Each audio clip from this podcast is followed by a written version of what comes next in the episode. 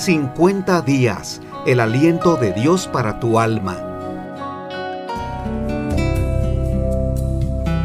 ¿Qué tal? Soy Constantino Varas de Valdés.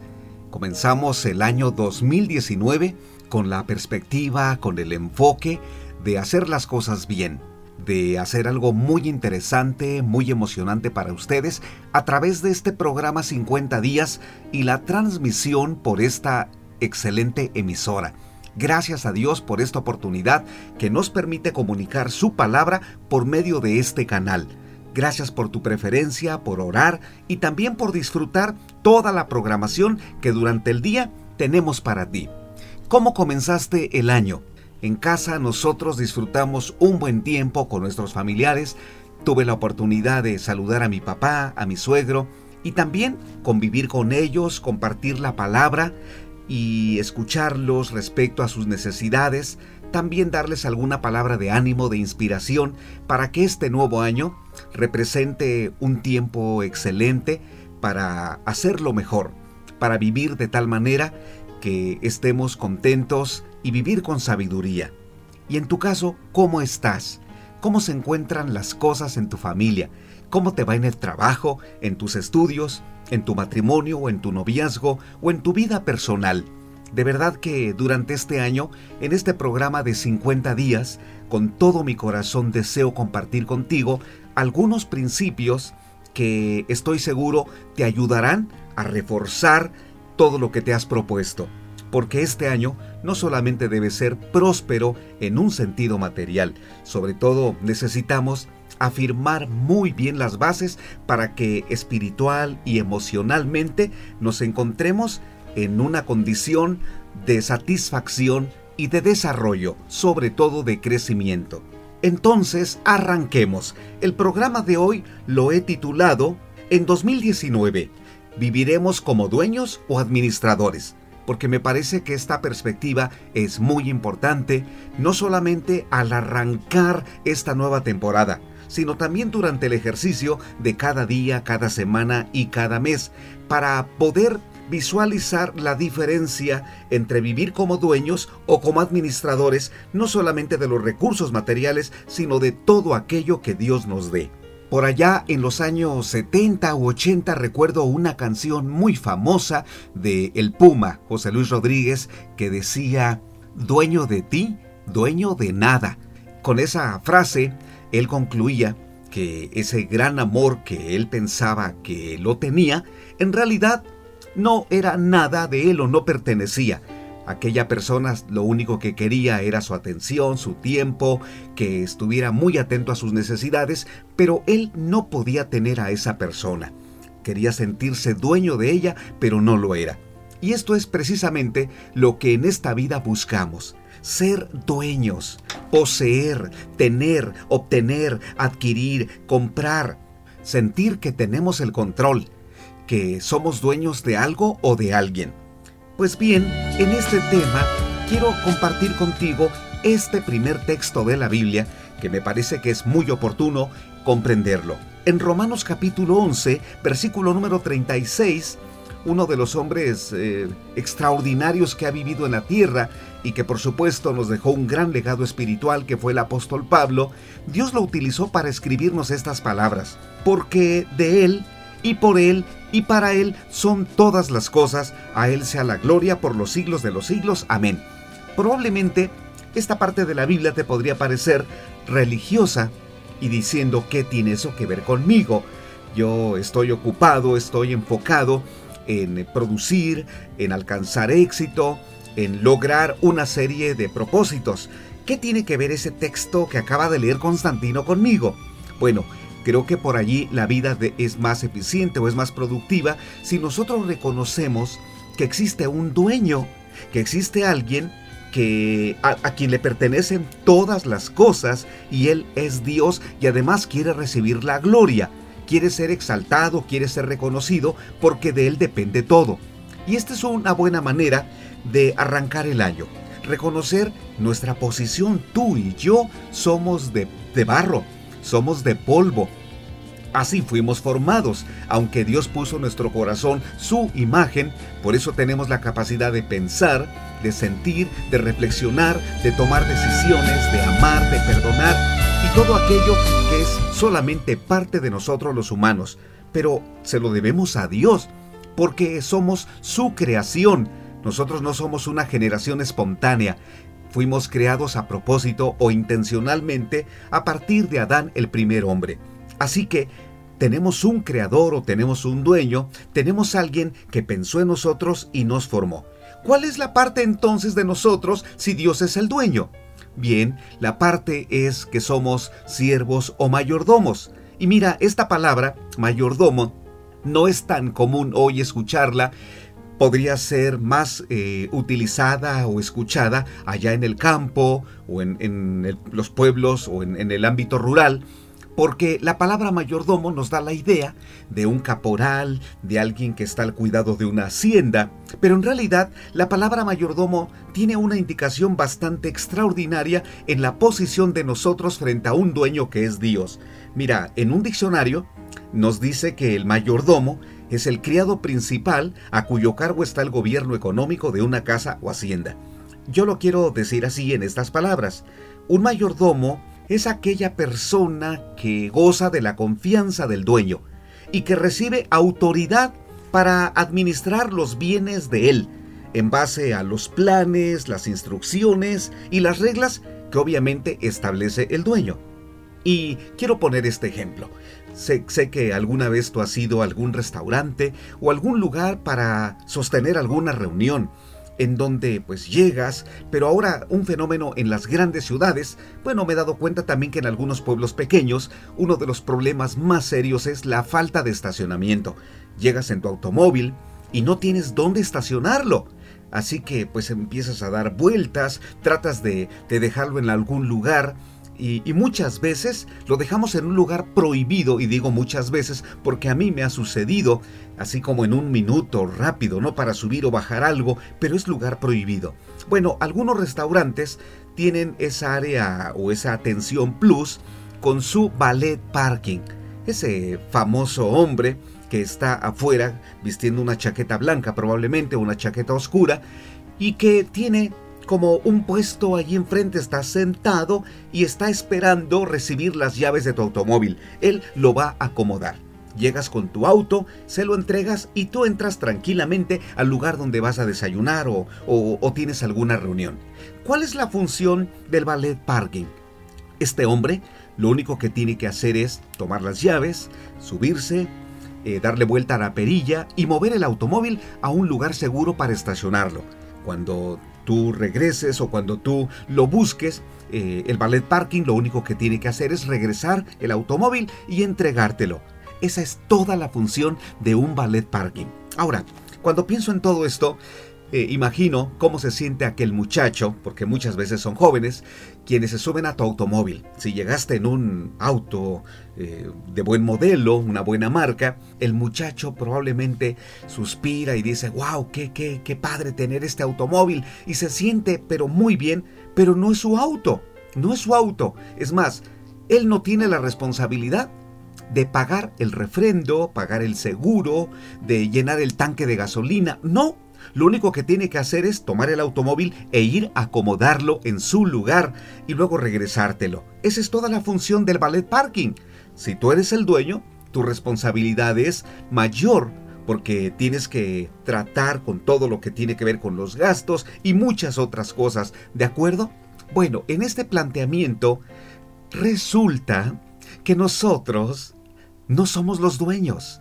Mira, ese auto es tu vida. Puede ser tu trabajo, tu familia, tu matrimonio, tu hogar, tus bienes materiales. El dueño no eres, tú eres el ballet parking. Lo único que tú tienes que hacer es administrar correctamente lo que se te ha entregado, porque esa es tu tarea. Entonces la pregunta, ¿de qué somos dueños? Bueno, de acuerdo a Job capítulo 1 versículo 21, quisiera que leas o, escuches esta parte conmigo, que dice, Desnudo salí del vientre de mi madre y desnudo volveré allá. Jehová dio y Jehová quitó, sea el nombre de Jehová bendito. Esto lo dijo eh, un hombre llamado Job, después de haber perdido sus bienes materiales. En esa parte de la Biblia se nos ilustra que un día el diablo se acercó con Dios y le dijo, ¿me das permiso de tocar a Job? Porque es un hombre íntegro, es un hombre próspero, tiene muchísimas cosas y me gustaría probarlo para saber si él te busca y te adora por lo que le has dado o, lo hace aún o, lo, o, lo, seguirá haciendo aún cuando ya no tenga todas esas ganancias o bienes materiales. Dios le dio permiso de tocarlo y Job retuvo su integridad. Él dijo, pues desnudo salí del vientre de mi madre y desnudo volveré allá. Y esa es una gran verdad. Creo que lo olvidamos. O, bien lo recordamos y lo reforzamos, pero hasta que hemos perdido algo, como alguien dijo, que nosotros valoramos las cosas hasta que las hemos perdido. Pues Job ha perdido todo y ahora él señala algo muy importante. Yo nací desnudo y me voy a morir desnudo. Y esta es una gran verdad con la que nosotros deberíamos vivir, porque ¿qué hemos traído a, esta, a este mundo? En Santiago capítulo 1 versículo 17 dice así, toda buena dádiva y todo don perfecto desciende de lo alto, del Padre de las Luces, en el cual no hay mudanza ni sombra de variación. En esta parte nosotros nos damos cuenta de el carácter de nuestro Dios Todopoderoso dice la Biblia que eh, no hay mudanza, no hay, no hay sombra de variación, es decir, Dios no tiene altibajos, Él no muta, Él no cambia, es el mismo de siempre. Pero algo muy interesante es que toda buena dádiva y todo don perfecto desciende de Él. A Él se le denomina el Padre de las Luces porque Él es luz, Él es bendición, es dueño de todas las cosas, de todas las riquezas, de Él depende todo. En 1 de Corintios 4:7 el apóstol Pablo también lo dijo, porque ¿quién te distingue? ¿O qué tienes que no hayas recibido? Y si lo recibiste, ¿por qué te glorías como si no lo hubieras recibido? Allí el propósito es claro y es definir que todo lo que nosotros tenemos, Dios nos lo ha dado. Y bueno, eh, tal vez tú digas, pero estás siendo demasiado enfático, ¿no? Estás insistiendo demasiado que Dios nos ha dado las cosas. ¿Por qué tanta insistencia? En realidad, te diré, no es mía la insistencia. Lo que yo veo en toda la Biblia es que Dios quiere que nosotros lleguemos al razonamiento, a la comprensión y a la decisión que Él es dueño de todo. Porque cuanto más aceptemos esa realidad, nos moveremos con una mayor actitud de humildad, de consideración, de comprensión. Y esto nos coloca en una buena actitud para ser libres de la arrogancia, el orgullo, la prepotencia y todo aquello que nos quita la tranquilidad y la paz que Dios quiere darnos. En el Salmo 24.1, por ejemplo, quiero leer esta parte, de Jehová es la tierra y su plenitud, el mundo y los que en él habitan. También en el Salmo 50 versículos 10 al 12 el Señor señala, porque mía es toda bestia del bosque, y los millares de animales en los collados, conozco a todas las aves de los montes, y todo lo que se mueve en los campos me pertenece. Si yo tuviese hambre, no te lo diría a ti, porque mío es el mundo y su plenitud. Dios está hablando y Él quiere que nosotros reconozcamos esto. En Levítico 25-23 habla algo respecto a las pertenencias materiales. Dice así, la tierra no se venderá a perpetuidad, porque la tierra mía es, pues vosotros forasteros y extranjeros sois para conmigo. ¿Qué sucede aquí? Que nosotros habitamos en un planeta que no es nuestro. Dios nos lo ha prestado. Estamos aquí como peregrinos, como extranjeros, como forasteros, dice ahí en la Biblia. Vamos de paso. Dios nos ha dado la oportunidad de nacer en este su planeta por eso también dice en Ageo capítulo 2 versículo 8, Mía es la plata y mío es el oro, dice Jehová de los ejércitos. Bueno, hasta allí tú dirás, bueno, todo está muy bien, pero ¿qué pasa? ¿Por qué es tan importante reconocer que Dios es dueño y yo soy un mayordomo? Por lo siguiente, porque debido a nuestra naturaleza humana que no está regenerada y que no es espiritual, invertimos los roles. Esto es, que nosotros nos creemos los dueños de todo y que Dios es el siervo, que Dios está a nuestras órdenes. Así que si Él necesita algo, se lo pido. Si Dios debe saber algo, voy a ver si se lo digo. Si no, no. Porque Dios es como un esclavo. Yo soy el dueño absoluto de todo. Qué triste Qué triste que existan personas que llegan a ese nivel de inconsciencia y creer que ellos son dueños de su vida, de su salud, de su tiempo, que son dueños de otras personas inclusive. Uno de los graves conflictos que tenemos hoy en nuestro mundo es que las personas con facilidad matan, con facilidad toman la vida de otra persona pensando que son dueños de ella. Esto es uno de los errores más graves de la raza humana. Ese es el síndrome de Caín. Con facilidad.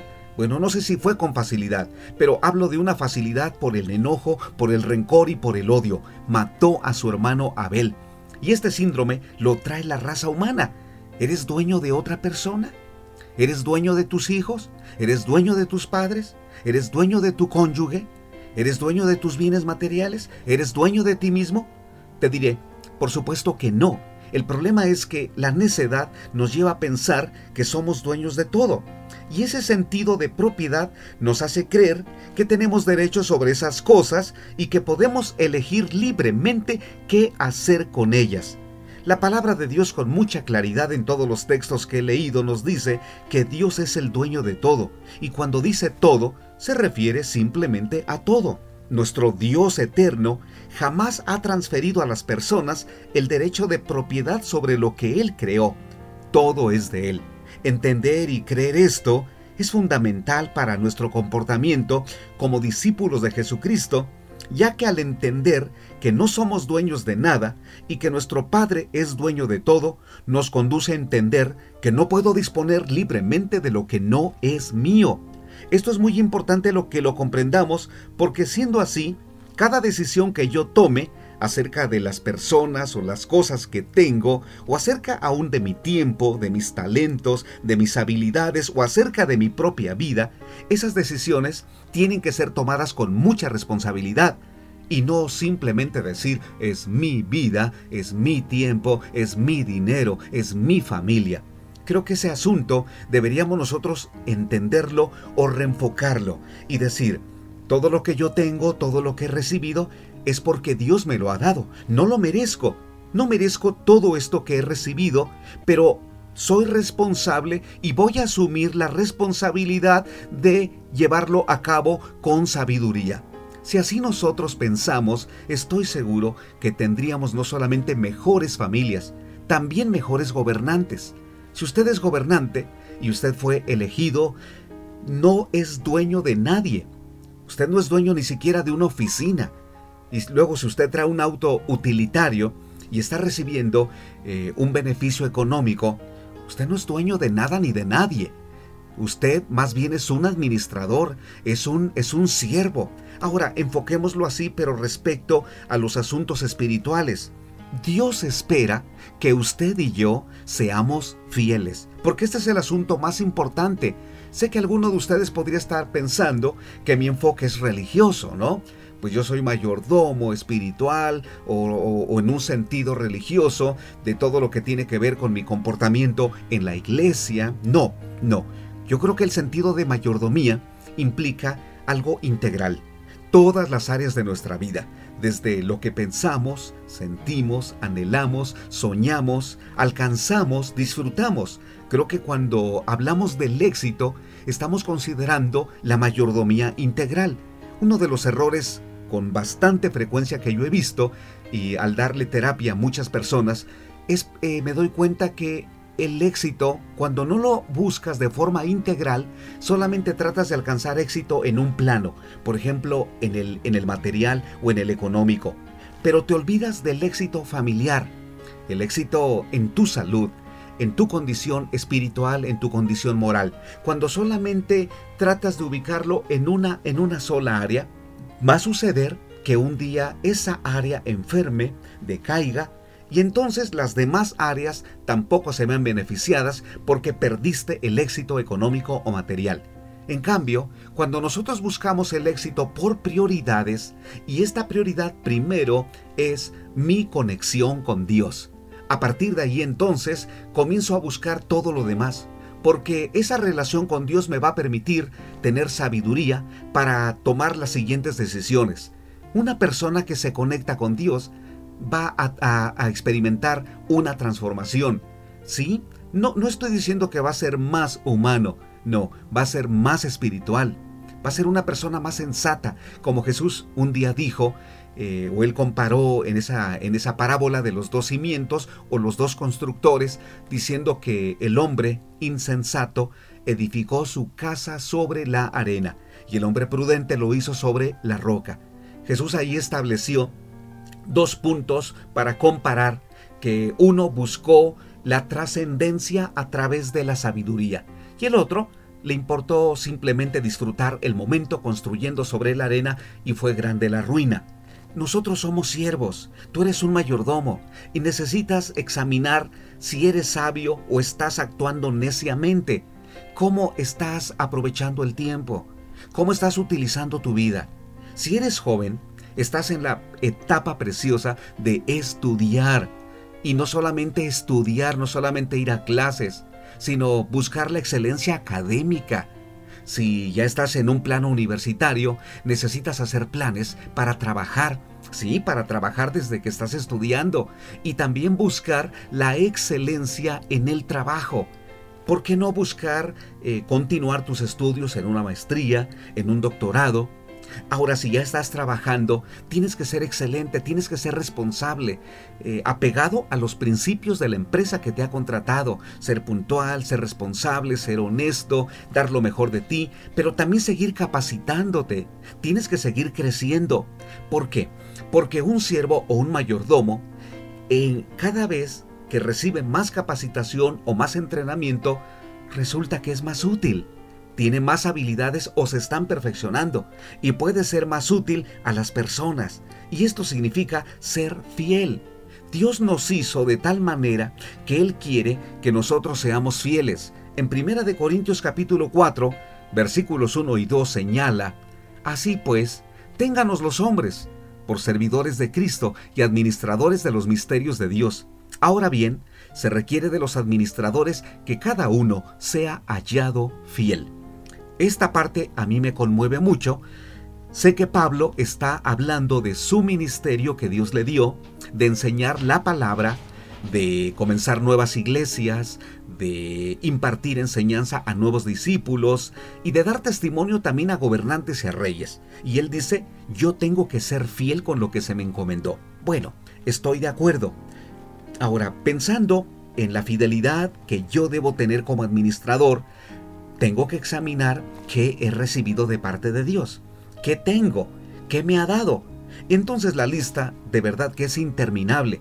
Podría empezar, pues Dios me ha dado vida, salud, años, pensando solo en mí. Pero ahora comienzo a mirar un poco más allá de mí y me ha dado una esposa, hijos, nietos, pero pensando un poco más allá de mí, me ha dado algunas habilidades o destrezas para compartir, para ayudar a las personas.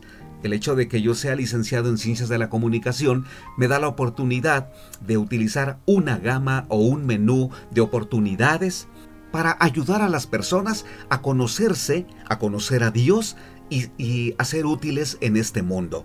En esa parte yo tengo que entender lo siguiente. Dios me llama a ser fiel. Ah, pero me faltó mencionar propiedades, aunque yo no tengo muchas, solamente una camionetita, una casita.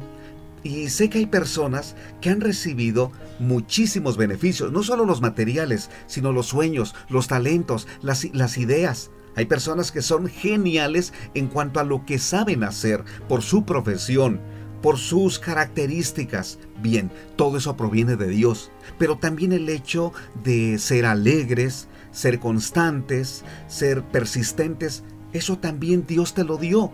Esto también lo tienes que considerar dentro de ese espacio de beneficios o de bendiciones que Dios te dio. En todo ello, Dios quiere que seas fiel. Y fiel significa no solamente que no dejes de hacerlo, sino que lo hagas bien y que te extiendas, que seas útil, que lo hagas de tal manera que tu vida sea útil en este mundo. Hay personas que dicen, yo no soy útil, yo no sirvo para nada. De verdad que ese pensamiento fatalista o pesimista no sé quién lo puso en la cabeza. No sé de dónde vino, pudo haber venido por la crianza o por el bullying o por algo que sucedió en los primeros años de la vida. Pero todas las personas tenemos el sello o la imagen de Dios. Por lo tanto, somos útiles y Dios nos pide que seamos fieles. ¿Qué te parece? Esa fidelidad Dios la está esperando en un sentido permanente. Él dice en Mateo 25, 23, el Señor le dijo, Bien, buen siervo y fiel, sobre poco has sido fiel, sobre mucho te pondré. Entra en el gozo de tu Señor. Creo que esas son las palabras más hermosas que un día queremos recibir y que Dios las ha preparado para ti y para mí, diciendo, bien, buen siervo y fiel. Dios no está diciendo, fuiste próspero, exitoso, alcanzaste fortuna, no, solamente dice, bien, buen siervo y fiel. Conste que Dios enfatiza mucho esa palabra o ese sustantivo siervo. ¿Por qué? Porque así nosotros necesitamos movernos en este año 2019. Somos siervos, no dueños. Solo somos mayordomos, somos administradores de algo que Dios nos entregó. Y la parte que Él está pidiendo de nosotros es que seamos fieles, que seamos constantes en lo que Él nos ha dado. Dios nos creó a su imagen y semejanza, ¿de acuerdo? Esto es lo que he estado enseñando durante este programa. Dios nos dio dones, talentos, tiempo, recursos, familia. ¿Para qué? Para que cumplamos sus propósitos y planes aquí en la tierra. Pero sobre todo, y hay algo tan importante, Dios nos ha dado su Espíritu Santo. Si no lo tienes, pídeselo. Porque el Espíritu Santo no es una fuerza activa. No, es la, la, misma persona de Dios para guiarte, ayudarte, para potencializar las diferentes capacidades que ya te dio y también para darte sabiduría para administrar, pero también la capacidad de generar ideas, la capacidad de crear en base a lo que Dios ha creado, porque solo Dios puede crear de la nada. Dios te puede ayudar a descubrir cada idea, para un nuevo negocio, un nuevo proyecto, eh, una nueva visión, una nueva composición si eres cantante, un nuevo descubrimiento, un nuevo invento. De Dios depende todo. ¿Y qué vas a hacer cuando Dios te haya dado esa capacidad? Yo creo que lo que Dios está esperando es que durante este 2019 lo hagas bien y le digas gracias Dios por todo lo que me has dado. Lo voy a usar para beneficio de otros y también para que yo tenga satisfacción y recursos financieros para mi sostenimiento, claro está. Entonces, en este programa, que es el primero del año en esta emisora, te quiero animar para que asumas la actitud de un siervo. Dios es el dueño de todo. No eres dueño de nada y yo tampoco, ni siquiera del tiempo. Ahora que estoy compartiendo contigo estos pensamientos o estos principios, me doy cuenta que estoy aquí porque Dios me permitió terminar el 2018 con bien y ahora con mucho entusiasmo y una gran motivación quiero compartir todo esto para ti. Deseo que en esta emisora de radio mi vida sea útil para mis demás compañeros que también transmiten otros programas y que ambos y que todos seamos útiles a los propósitos de Dios. La parte tuya y la mía es entender que no somos dueños que somos administradores de todo lo que Dios nos entregó. ¿Recuerdas que al principio mencioné la parábola, la parábola o el ejemplo del ballet parking? Eso es lo que tú y yo somos. Dios se acercó a nosotros y nos entregó las llaves de la vida, las llaves del tiempo, de las oportunidades, de los estudios, del negocio, del trabajo, de proyectos, Dios te ha entregado las llaves y como ballet parking, tu responsabilidad es llevar y estacionar el automóvil y luego regresarlo, porque un día eso haremos, regresaremos la vida a Dios o se la entregaremos diciendo, aquí estoy, gracias por el tiempo que me diste y todas las oportunidades. Soy Constantino Varas de Valdés. El anhelo de mi corazón es que en este 2019 tu vida sea tan útil como la mía. Puedes escribir a mi correo electrónico constantinovaras.yahoo.com.mx. Otra vez, constantinovaras.yahoo.com.mx. Todos los días escribo y grabo en audio un devocional que envío por WhatsApp. Si a ti te interesa recibirlo, envíame un correo electrónico con el número de tu celular, no importa en qué parte del mundo te encuentres. Te lo envío cada mañana, es un devocional de 4 a 5 minutos. Así que escríbeme constantinovaras.yahoo.com.mx o también comunícate a esta emisora. Gracias por tu atención. Continúa conectado. Hasta pronto. 50 días. El aliento de Dios para tu alma